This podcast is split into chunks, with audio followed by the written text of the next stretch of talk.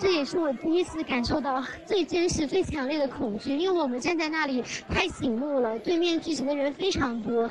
我觉得我当时也是一直在发抖，就是说话我的牙齿都咯咯打颤，又很冷，真的第一次有这么大声的喊出这些东西。从我们喊的第一声出去，因为我周围也也全是香港人，所有人都开始为我们鼓掌，就是叫好。勇气也是需要练习的，你必须要自己发出自己的声音。我们也可以大声的喊出普通话的口号。不做奴才，做公民，发免独裁国贼习近平。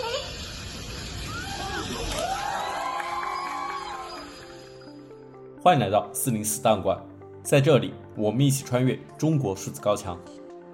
四通桥抗议发生后，很多在海外留学的年轻人受到了很大的震撼。从线上到线下，从海外到国内，有一群行动者响应彭丽发的号召，用贴海报线下抗议的方式表达着对于中国当局的不满。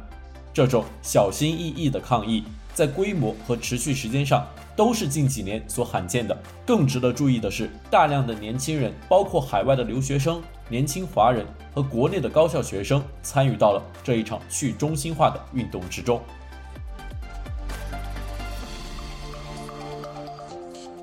一不被恐惧压垮的勇气。第一次贴海报的年轻抗议者，在 NGOCN 声音计划的文章《海报行动：四通桥抗议事件后，中国海外留学生在各种掣肘下发出回声》的文章中，一些反对中国当局的留学生描述了四通桥抗议对于他们的触动。文中写道，在欧洲学习的 Vava 说，他的第一反应是“引号，终于有人干这个事情了”，横幅和浓烟。让他想起了1989年的民主运动，虽然他并没有经历过那个年代，但他对那个年代的碎片化想象，此时经由四通桥上的横幅突然变得具体起来。他接下来想要马上响应，于是他自己设计了符合自己诉求的海报。他融合四通桥事件的英文标语和秋瑾《棉女权歌》里的“吾辈爱自由”来表达自己的政治诉求，与娃娃的果决响应有所不同。有些留学生的第一反应则是纠结，一方面，他们对中国当局对于自由的打压不满，时常陷入政治抑郁之中；但另一方面，即使身在海外，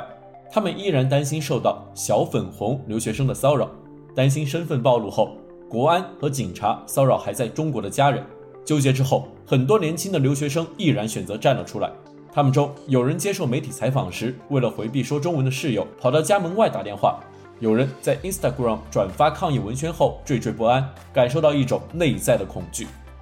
但这些年轻的留学生依然战胜了恐惧，戴上口罩，小心翼翼地在校园里和街头张贴大家一起设计、网络上共享的海报。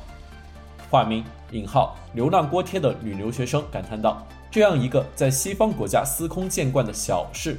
到了中国人身上就夹带了很沉重的情感劳动，而这行动本身也有实际的风险。”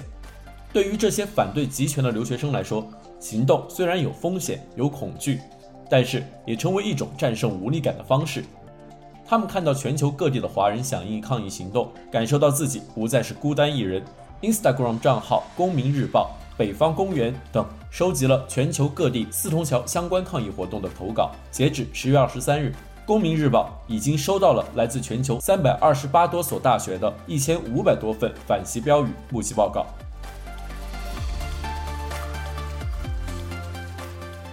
二，用普通话喊出了抗议口号，海外华人的线下集会。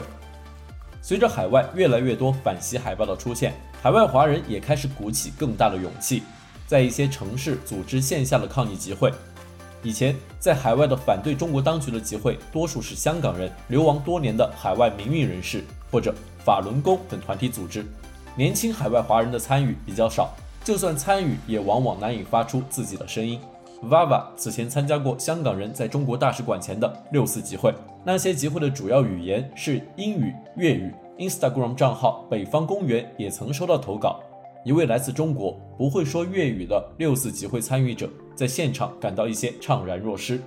但四通桥抗议引发的后续响应中，海外极为罕见地出现了年轻华人为主体、普通话进行的抗议活动。在节目开头，我们听到的声音正是来自十月二十三日在伦敦进行的反对中国当局声援四通桥勇士的线下集会。在接受采访时，二十岁出头的 Cathy 第一次参加抗议活动。在中国驻英国大使馆外，一位年轻的中国女性开始高呼从四通桥上流传开来的口号：“罢课、罢工、罢免独裁国贼习近平。” Cathy 跟着一起重复高喊着口号。她说：“光是说出这几个字，就让她起鸡皮疙瘩，他颤抖着哭了起来。”类似的抗议活动在巴黎、柏林、多伦多也有举行。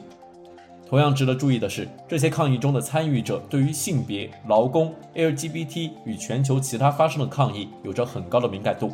在伦敦后来发生的抗议中，有两位抗议者身穿防护服，装扮成所谓“大白”的模样，一位背后写着六四时一位抗议者的话 “It's my duty”，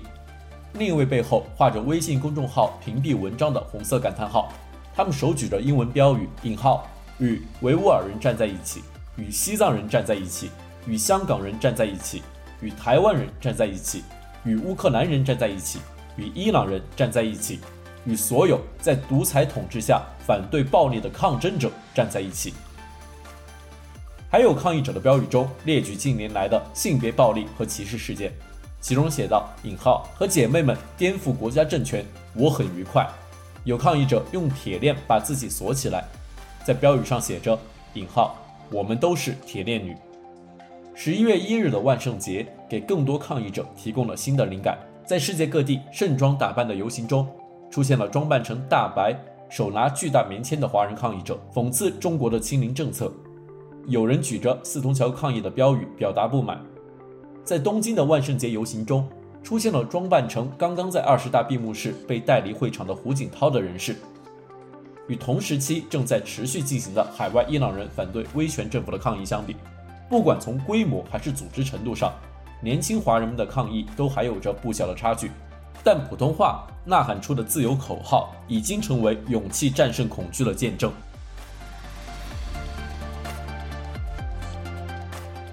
三，数字集权下的勇气，厕所革命与地铁里的 AirDrop。与在海外的抗议者相比，身在中国的民众想要响应彭丽发的抗议，无疑要面临更加现实的危险。但尽管如此，依然有勇士在国内用各种创意的方式去表达自己对于中国当局的愤怒。在数字集权下，中国大多数通讯软件都受到严厉审查，但抗议者发现了审查系统的漏洞，那就是苹果手机的 AirDrop 隔空投送功能。这种匿名的投送方式难以追溯到发送者。据媒体 Vice 报道，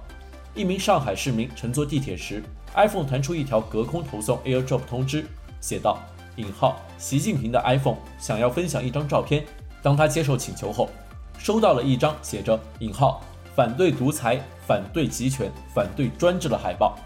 这种传播方式被匿名的抗议者所效仿。十一月十日，苹果正式向 iPhone 用户推送了 iOS 十六点一点一更新，却额外给国行用户带来了专属功能。在最新系统中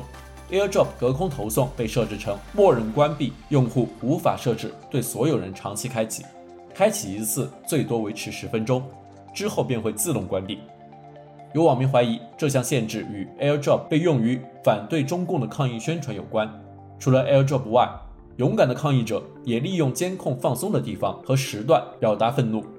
在西安，有抗议者趁着夜色在自动取款机前张贴反击标语，写道：“引号。”习近平，你爸要你到站下车，而没有监控摄像头的厕所则爆发出一场场厕所革命。多个厕所的隔板和墙上出现了四通桥抗议标语。在位于北京的中国电影资料馆男厕所中，几乎整个厕所的墙面上都被喷漆喷上了反独裁、反核酸的标语。抗议者还在厕所散发了大量的传单，而一些流传的照片则显示，在一些中国中学教室中。也有人用英语写下了四通桥的抗议标语，这表明四通桥的抗议的相关信息在中学生中也有所传播。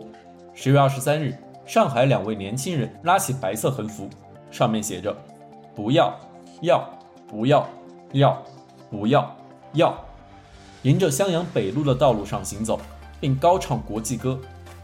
虽然标语没有完整的内容，但了解四通桥抗议的人都知道，这是对四通桥勇士的致敬。